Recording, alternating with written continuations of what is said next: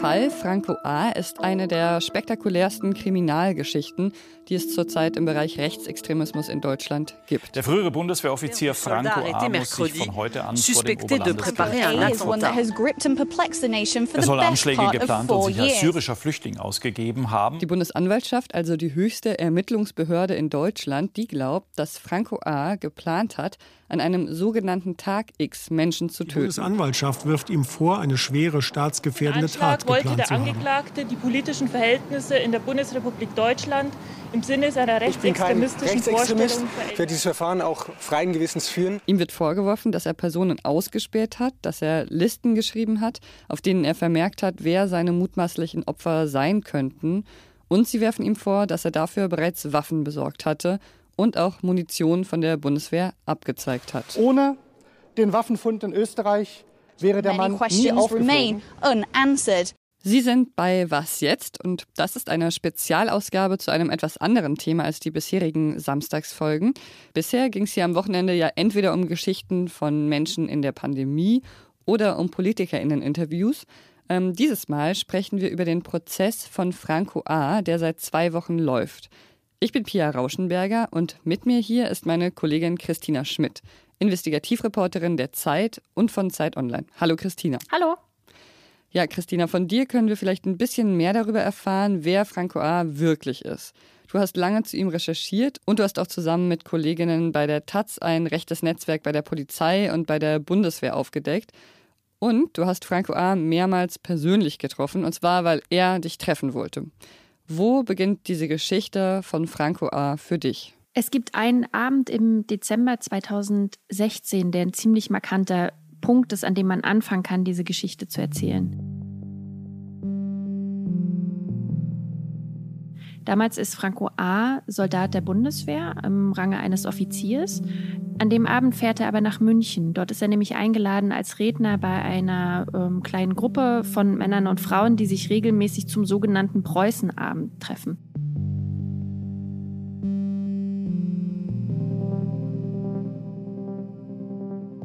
Kann man sich dann so vorstellen. Da werden dann vorher so Einladungen verschickt, äh, die dann in Frakturschrift geschrieben sind. Und ähm, Franco A. ist dort eingeladen, um über eine Idee zu berichten, die er schon seit längerem in seinem Kopf zu haben scheint. Er sagt nämlich, dass ähm, konservative Menschen in Deutschland eigentlich eine Minderheit sind. Und er glaubt, dass die unterdrückt seien. Deswegen schlägt er vor, ähm, einen äh, Zentralrat der Deutschen zu gründen. Und das ist natürlich eine total steile Ansage. Wir haben den Zentralrat der Muslime, wir haben den Zentralrat der Juden. Da geht es also darum, dass sich tatsächliche Minderheiten ähm, dafür engagieren, dass sie Beachtung finden. Und das alles, das geht aus einem Redemanuskript hervor, das er vorab geschrieben hat. Und das findet sich heute in Ermittlungsakten wieder. Und nun könnte man sagen, okay, da steht irgendwie so ein Bundeswehrsoldat und redet da irgendwas über äh, die Unterdrückung des konservativen Deutschen und von einem Zentralrat der Deutschen. Aber manchmal ist eben dieser Weg von einer Rede Rede über Konservatismus hin zu Gewaltfantasien und einem tatsächlich geplanten Anschlag hin ziemlich kurz. Also bis hierhin ist Franco A. offiziell trotzdem nur ein gewöhnlicher Bundeswehrsoldat mit etwas speziellen Gedanken über Konservatismus in Deutschland, mehr aber noch nicht. Aber heute hält die Staatsanwaltschaft Franco A. für einen Rechtsterroristen. Ja, wie kommt man vom einen zum anderen?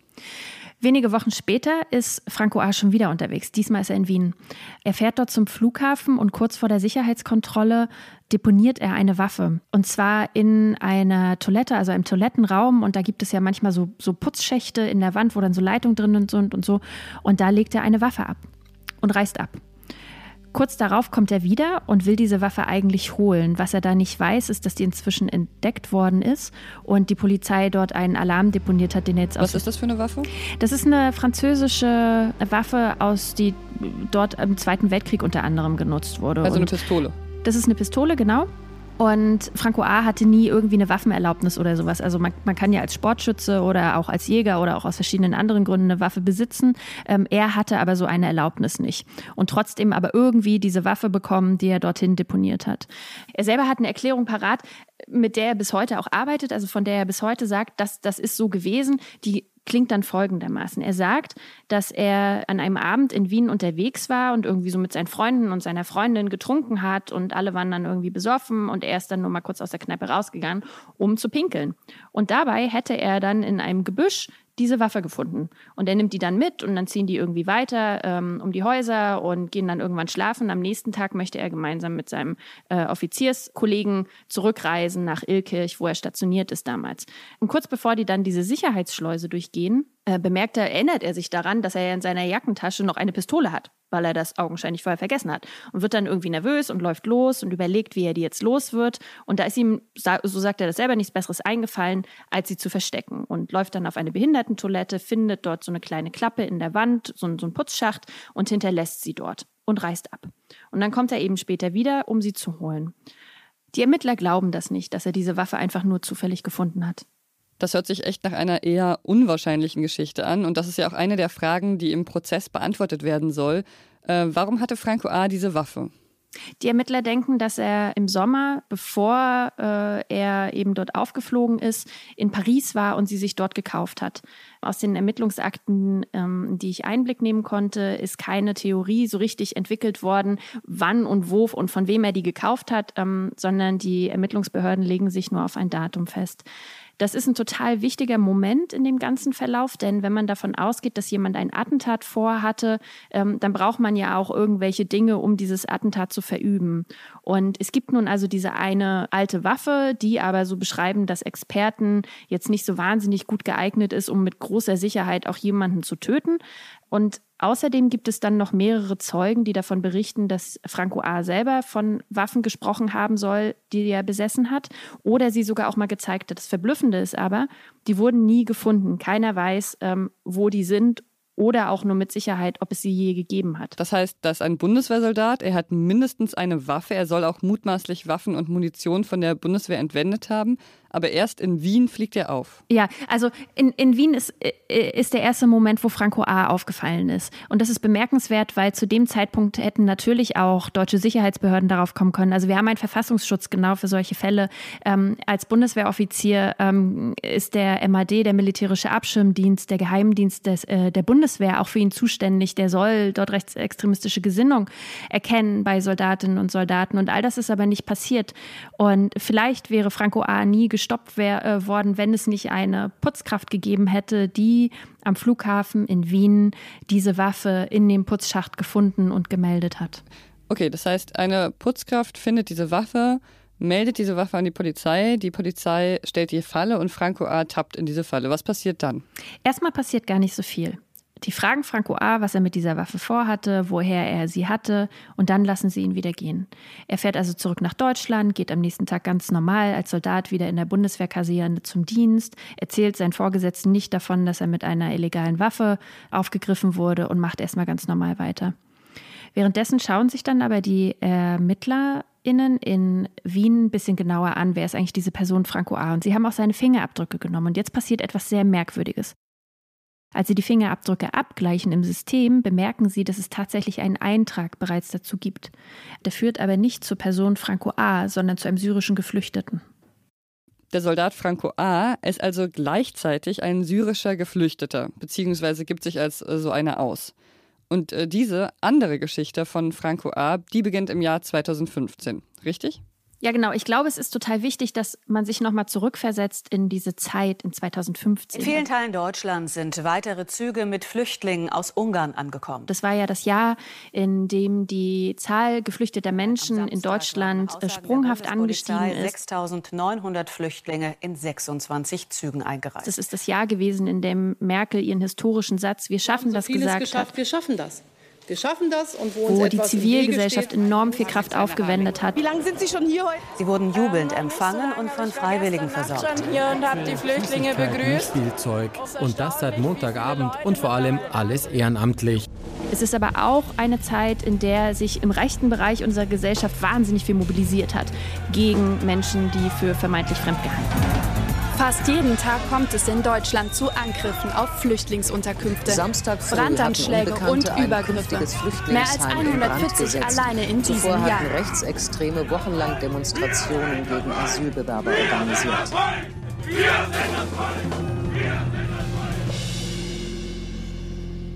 Das ist eine Zeit gewesen, in der sich ganz viele neue Organisationen gegründet haben, äh, wo wahnsinnig viel Kritik laut gemacht wurde an Asylpolitik, an Geflüchteten überhaupt, äh, wo die AfD erstarkt ist, äh, wo Flüchtlingsheime gebrannt haben, wo sich Menschen vor Bussen postiert haben, in denen Geflüchtete saßen, die gerade ankommen sollten. Ja, der Sommer und der Herbst 2015 waren wirklich angespannt und in dieser Situation, in dieser Gemengelage tarnt Franco A. sich als Geflüchteter. Wie hat er das eigentlich gemacht? So wie er es selbst erzählt, scheint es total einfach gewesen zu sein. An einem Tag im Dezember ist er in Offenbach in die Polizeistation, also sogar in seiner eigenen Stadt, in der er lebte, marschiert und hat sich dort vorgestellt als ähm, David Benjamin und gesagt, er sei syrischer Flüchtling und bitte um Asyl. Und das Verblüffende daran ist, dass er sich eine ziemlich einfache Legende zugelegt hat. Also er hat gesagt, er stamme aus Syrien, aber er brauchte ja eine Erklärung dafür, warum er jetzt eigentlich gar kein Arabisch spricht und hat gesagt, naja, er käme von so einer christlichen Minderheit, ähm, in der man eben Französisch spricht. Das wiederum passte ganz gut, denn das spricht er fließend aus seiner Zeit ähm, in Frankreich. Sowas sollte natürlich eigentlich nicht funktionieren. Franco A. spricht ja nicht mal Arabisch, wie du gesagt hast. Aber ein Jahr lang ist er nicht damit aufgeflogen und wäre es vielleicht auch nie. Wie konnte er eigentlich damit durchkommen? Er hat quasi so eine Lücke ausgenutzt, dass man damals eben aufgrund der hohen Zahl Geflüchteter ähm, beschlossen hat, äh, dass syrische Flüchtlinge mit einem viel einfacheren Verfahren erstmal ähm, einen Schutzstatus erhalten. Und den hat er dann eben auch bekommen. Das bedeutet aber auch, dass er eben einen Platz in Flüchtlingsunterkünften hatte, wo er dann zeitweise auch übernachtet hat. Auch dort hielten ihn die anderen Mitbewohner ähm, laut Zeugenaussagen eben für einen syrischen Flüchtling. Naja, und er hat am Ende sogar Geld bekommen. Ne? Er hat die ganz normale Summe an, an Sozialleistungen erhalten, die einem Geflüchteten ebenso zustehen. Franco A. war einer derjenigen, die Angst hatten, dass Terroristen, die sich als Flüchtlinge decken, ins Land kommen. Wieso hat dann ausgerechnet er sich als Geflüchteter getarnt? Was sollte das bewirken? Also was genau ihn dazu jetzt provoziert hat, in diese Alias-Phase hineinzugehen. Das ist natürlich nicht klar. Also das ist natürlich auch Gegenstand der, der Gerichtsverhandlung. Da geht es ja genau darum, hat er das eben gemacht, um ein Attentat vorzubereiten? Hat er das gemacht, wie er selber sagt, weil er eben neugierig ist und gerne in irgendwelche Orte geht, um die zu erkunden? Fragt man Franco A. übrigens, das ist auch ganz wichtig, das gehört dazu, er ist kein verurteilter Straftäter, das ist das, was die Ermittlungsbehörden ihm vorwerfen. Fragt man Franco A. selber, sagt er, das war alles eine Undercover-Aktion, um die Schwachstellen im Asylsystem rauszukriegen. Aber die Ermittlungsbehörden glauben etwas ganz anderes. Die sagen nämlich, dass er sich diese syrische Identität zugelegt hat, um in der Gestalt eines Flüchtlingsattentate zu verüben. Und wenn wir uns jetzt nochmal daran erinnern, wie aufgeheizt die Stimmung war und wie es da durchaus auch eine Angst vor islamistischen Attentaten gab, und dann hätte eines tatsächlich stattgefunden, also beispielsweise ein, ein hochrangiger Politiker, eine Politikerin wäre bei einem Attentat gestorben, dann hätte das ja eine riesen Kettenreaktion ausgelöst. Ne? Also die Debatten wären riesig groß gewesen. Was man damals aber auch nicht wusste, ist, dass es noch eine Gruppe um Franco A. herum gab, ähm, die sich genau auf diese Szenarien, auf diesen Zusammensturz der öffentlichen Ordnung vorbereitet hat. Und zwar nicht nur gedanklich, sondern auch mit Munition und Waffen.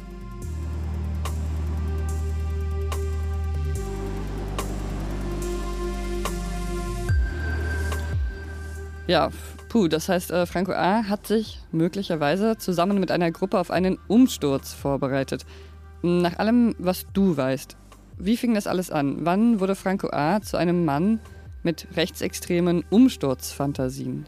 Das Interessante ist, dass man quasi den ersten Punkt gar nicht so genau festmachen kann. Also man findet Spuren rechtsextremen Gedankenguts bei ihm auch schon in der frühen Jugend. Da ist er beispielsweise mal nach Hamburg gefahren, ähm, noch als Abiturient, um dort bei der rechtsextremen Partei DVU mal zuzuhören.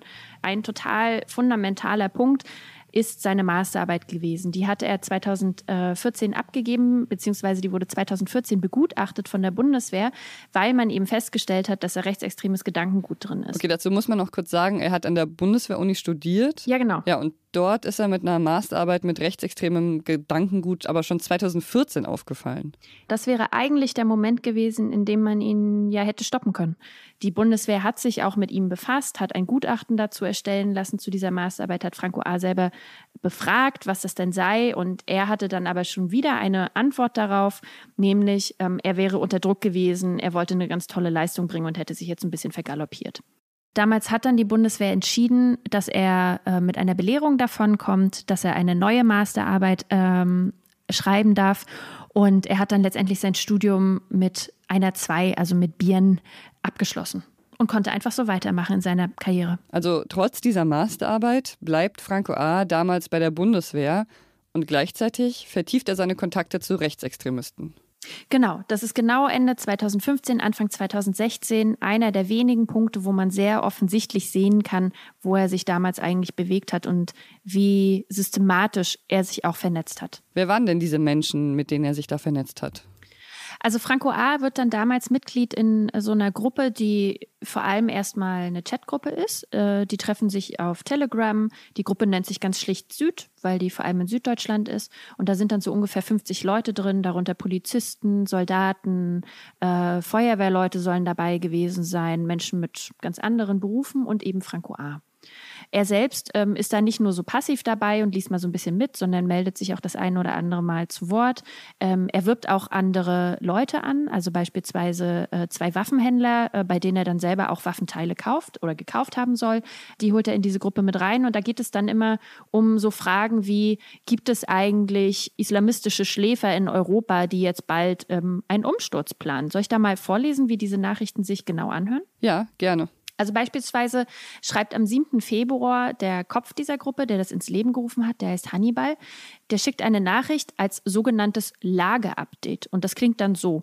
In Bosnien, Kosovo und Albanien finanzieren Saudis größere Ausbildungseinrichtungen für den IS. Geübt wird der Kampf in Zentraleuropa. Oder am 17. Februar schiebt er noch hinterher, die Zahl der Schläfer in Europa auf einige 100.000 angestiegen. Das ist also so das Szenario. Also die, die hatten wirklich dieses diese Vision davon, dass es eben zu so einem Tag X Zusammensturz kommen könnte. Und dafür haben sie vorgesorgt. Also sie haben sogenannte Safehäuser festgelegt, äh, sichere Treffpunkte also, ähm, an denen sie sich sammeln wollten. Sie haben sich darüber ausgetauscht, was für Vorräte man braucht, um eine Weile aushalten zu können. Sie haben sich mit Funktechnik beschäftigt, also allem, was man so brauchen könnte, wenn man jetzt glaubt, alles bricht zusammen. Ging es denen denn vor allem darum, sich auf eine Katastrophe vorzubereiten oder hatte das politische Hintergründe? Wenn man mit solchen Leuten spricht aus diesem Netzwerk, dann sagen die ganz oft, wir sind ja so Prepper und außerdem haben wir nur das gemacht, was ähm, auch verschiedene Bundesämter, äh, zum Beispiel das Bundesamt für Katastrophenschutz, vor, äh, vorschlagen, nämlich, dass man sich über sowas mal Gedanken macht. Ähm, aber das ist nicht, nicht so harmlos, wie das auf den ersten Blick klingt. Und es ging keinesfalls irgendwie nur darum, sich jetzt äh, selber zurückzuziehen und so ein bisschen zu versorgen. Davon zeugt zum Beispiel eine Nachricht, die am 21. März ein Nutzer namens Matze schickte. Der sendet in diese Gruppe Süd auf Telegram Koordinaten für einen Treffpunkt in der Nähe von Nürnberg. Und dazu schreibt er dann, ausreichend Waffen und Munition seien vorhanden, um sich weiter durchzuschlagen. Das ist ein total interessanter Moment in diesem Chat, denn er wird sofort von anderen Nutzern zurecht zurechtgewiesen, dass doch bitte nicht von Waffen und Munition gesprochen werden soll. Also hier bricht quasi mal einer aus diesen Regeln heraus, dass sie sich total friedlich geben, dass die schriftlich auch nur über friedliche Dinge reden, zum Beispiel über Konservendosen und über Wasserversorgung und Funktechnik. Eigentlich aber ging es darum, auch Waffen und Munition nutzen zu wollen und sich durchzuschlagen. Und innerhalb dieses ganzen Szenarios gibt es dann eben auch Leute wie Franco A., die von so einem Zusammenbruch als Tag X fantasieren und gleichzeitig ähm, aber eben auch noch Vorbereitung treffen und sich fragen, ob das nicht auch eine gute Gelegenheit ist, so ein Chaos, um beispielsweise Menschen, die man für politisch unliebsam hält, zu töten.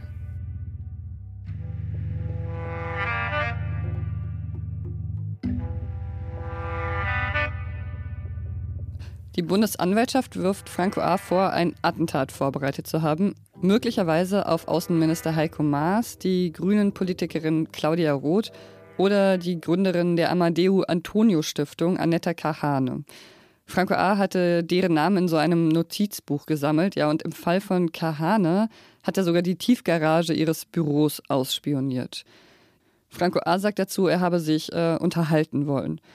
Aber er ist nicht der Einzige. Möglicherweise gab es in seinem Umfeld noch andere, die äh, politische Feinde möglicherweise umbringen wollten. Eine der gruseligsten Details, die da im Zuge deiner Recherche und der anderer JournalistInnen herauskamen, war für mich, dass es einige Personen in diesem rechtsextremen Netzwerk gab, die schon Leichensäcke bestellen wollten. Das ist ein, tatsächlich ein sehr verblüffendes Detail, was uns damals, als es dann veröffentlicht wurde, äh, von anderen Kollegen äh, auch sehr berührt hat. Diese Frage, die führt uns nach Norddeutschland. Und zwar ist es so, dass diese Gruppe Süd, in der Franco A. unterwegs gewesen ist, nicht die einzige war, sondern vergleichbare Gruppen gab es auch im Westen und Osten und im Norden. Und die alle waren angeführt von dem gleichen ähm, Kopf dieser Person Hannibal. Und in Norddeutschland ist es eben so gewesen, dass die auch so Safehäuser angelegt haben. Die hatten Geld gesammelt in der Gruppe, die so ungefähr 30 Personen stark war. Auch wieder Soldaten, wieder Polizisten, Reservisten. Verblüffenderweise gibt es hier genau die gleichen strafrechtlichen Vorwürfe gegen zwei Männer wie gegen Franco A., nämlich Vorbereitung einer schweren staatsgefährdenden Gewalttat. Bei diesen Männern hat man sogenannte Feindeslisten gefunden, also Aufzeichnungen, wo die Daten von Personen gesammelt haben, die so aus der Zivilgesellschaft stammen. Und einer dieser Männer, der die Gruppe in Norddeutschland ähm, dort vor Ort angeleitet hat, der stand dann selber vor Gericht, weil bei ihm unglaublich viel Munition gefunden wurde. Also das waren 55.000 Schuss Munition und Teile davon stammen aus Behördenbeständen überall in Deutschland und er hatte illegale Waffen. Und in diesem Gerichtsprozess äh, wurde er dann gefragt, warum äh, diese Gruppe sich irgendwie Leichensäcke beschafft hat. Und er hat dann gesagt, naja, ähm, das wären ja so richtig gute Schlafsacküberzüge und das ist ja viel billiger, als was man so braucht. Aber andererseits ist natürlich die Frage, wie es eigentlich sein kann, dass innerhalb einer Gruppe, wo darüber gesprochen wird, ob man Leute am Tag X nicht abtransportieren und töten könnte, so schildern das äh, Zeugen aus diesen Kreisen. Und da tauchen dann ausgerechnet Leichensäcke und Löschkalk auf, mit denen man eben ähm, Körper zersetzen kann. Da stellt sich natürlich schon die Frage, ob das wirklich so etwas harmloses ist wie Camping-Equipment. Ja, das hört sich für mich ziemlich krass an, diese so sehr konkreten Pläne da. Was wäre denn eigentlich äh, Frankos Rolle bei diesem Tag X gewesen? Das ist genau die Frage, an der sich Ermittlerinnen und Ermittler seit Jahren abarbeiten.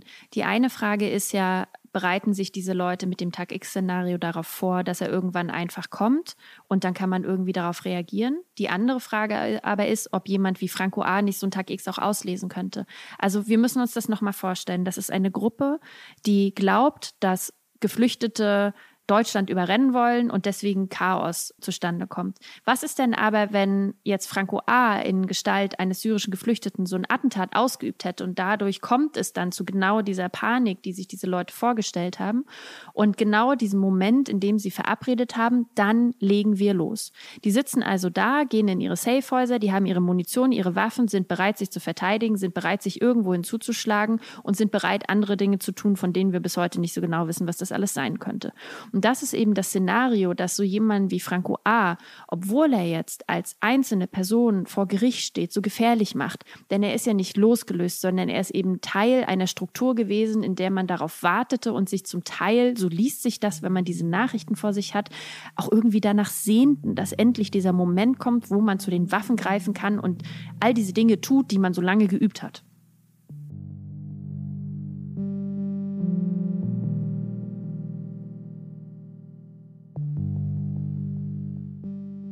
Jetzt läuft also der Prozess gegen ihn. Äh, was ist denn bisher im Prozess herausgekommen?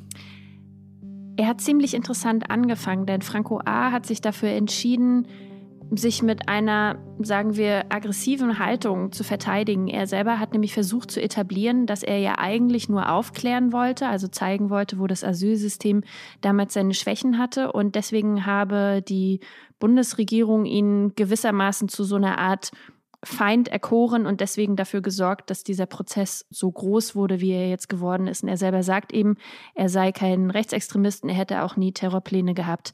Wie will die Staatsanwaltschaft das denn beweisen? Ich meine, es ist ja relativ schwer, so ein Vorhaben, was noch nicht umgesetzt wurde, zu äh, beweisen. Ja, das ist das große Problem an diesem Paragraphen 89a, dass man gewissermaßen in die Köpfe der äh, Beschuldigten kriechen muss. Und die Bundesanwaltschaft als, als ermittelnde Staatsanwaltschaft, die legt eben verschiedene Dinge gewissermaßen nebeneinander und sagt eben, der Mann hatte Waffen, äh, der Mann hatte Notizen über Leute, er hat bestimmte Leute ausgespäht, er hatte eben diese rechtsextremistische Gesinnung. Das ist aber eine juristische Diskussion. Wir wissen aber schon jetzt, dass einfach Franco A. sehr nachdrücklich und mehrfach Leute in seinem Umfeld gefragt hat, wo kriege ich Waffen her, ähm, dass er versucht hat, diese Dinge zu organisieren. Und für die gesellschaftliche Debatte reichen diese Dinge vollkommen aus, denn er ist ein Bundeswehrsoldat, der rechtsextremistische Gesinnung hatte, der Waffen hatte und der es okay fand, Leuten nachzustellen in deren Nahbereich. Warum ist es denn überhaupt wichtig, ob er rechtsextrem ist, war oder eben auch nicht? Es geht ja letztendlich darum, also wir sprechen ja über eine Person wie Franco A. gar nicht so sehr, weil jetzt die Person als solche relevant ist, sondern es geht ja darum herauszufinden, haben wir in unserer Gesellschaft Strukturen, die es begünstigen, ähm, dass jemand diese Gedanken hat, dass jemand also nicht nur rechtsaußen gedanklich verhaftet ist, sondern dann eben auch extremistische Taten sich überhaupt vorstellen kann. Und die zweite Frage, die sich daran anschließt, ist ja, warum konnte er eigentlich so lange mit diesen Gedanken in seinem Kopf überall unterwegs sein? Also warum bewegt er sich mit offensiv rechtsextremistischen Gedanken durch die Welt, erzählt Kameraden davon, die melden das nicht weiter, zum Teil, weil sie der gleichen Meinung waren, zum Teil, weil sie nicht wussten, wie sie sowas melden sollen. Warum hat der Vorgesetzte damals gedacht, es sei eine gute Idee, äh, ihnen einfach eine neue Masterarbeit schreiben zu lassen, ohne irgendwo mal ein Vermerk zu machen, damit andere Leute mit dieser Informationen, dass er möglicherweise ein Extremist ist, weiterarbeiten können. Und deswegen ist es natürlich total erheblich herauszufinden, steckt etwas Systemisches dahinter oder geht es hier darum, dass jemand ähm, als einzelne Person irgendwie verwirrte Dinge tut, die dann vielleicht strafrechtlich relevant sind, uns als Gesellschaft aber nicht weiter tangieren. Und der Fall Franco A. zeigt aber ganz eindeutig, eindeutig, er war vernetzt und es gab Strukturen, die ihn begünstigt haben. Und das muss natürlich noch viel weiter, viel intensiver aufgeklärt werden, um das zu verhindern. Denn wir müssen uns ja eine Sache vergewissern. Er wurde gestoppt, aber das war Zufall. Und wir wissen nicht, wer aus diesem Netzwerk nicht gestoppt wurde durch so einen Zufall. Ja, vielen, vielen Dank, Christina, für dieses Gespräch. Ich danke. Ja, und das war unsere Sonderfolge zu Franco A. Mich würde interessieren, was Sie davon halten, ähm, von diesem Format, mit dem wir noch experimentieren, äh, von dem Thema. Also schreiben Sie uns gerne an wasjetzt.zeit.de. Das ist unsere E-Mail-Adresse wie immer. Bei dieser Folge mitgeholfen haben übrigens Janis Kamassin, Hanna Grünewald und Ole Pflüger. Am Montag gibt es dann hier wieder eine reguläre Was jetzt-Folge für Sie. Bis dahin wünsche ich Ihnen ein schönes Wochenende. Ich bin Pia Rauschenberger. Machen Sie es gut. als ich äh, am Schnitt für diese Geschichte saß, kam meine Mitbewohnerin Jule in die Küche und sagte, heute muss ich meinen Text abgeben, heute ist der Tag X. Naja, ah da habe ich mich ziemlich erschreckt.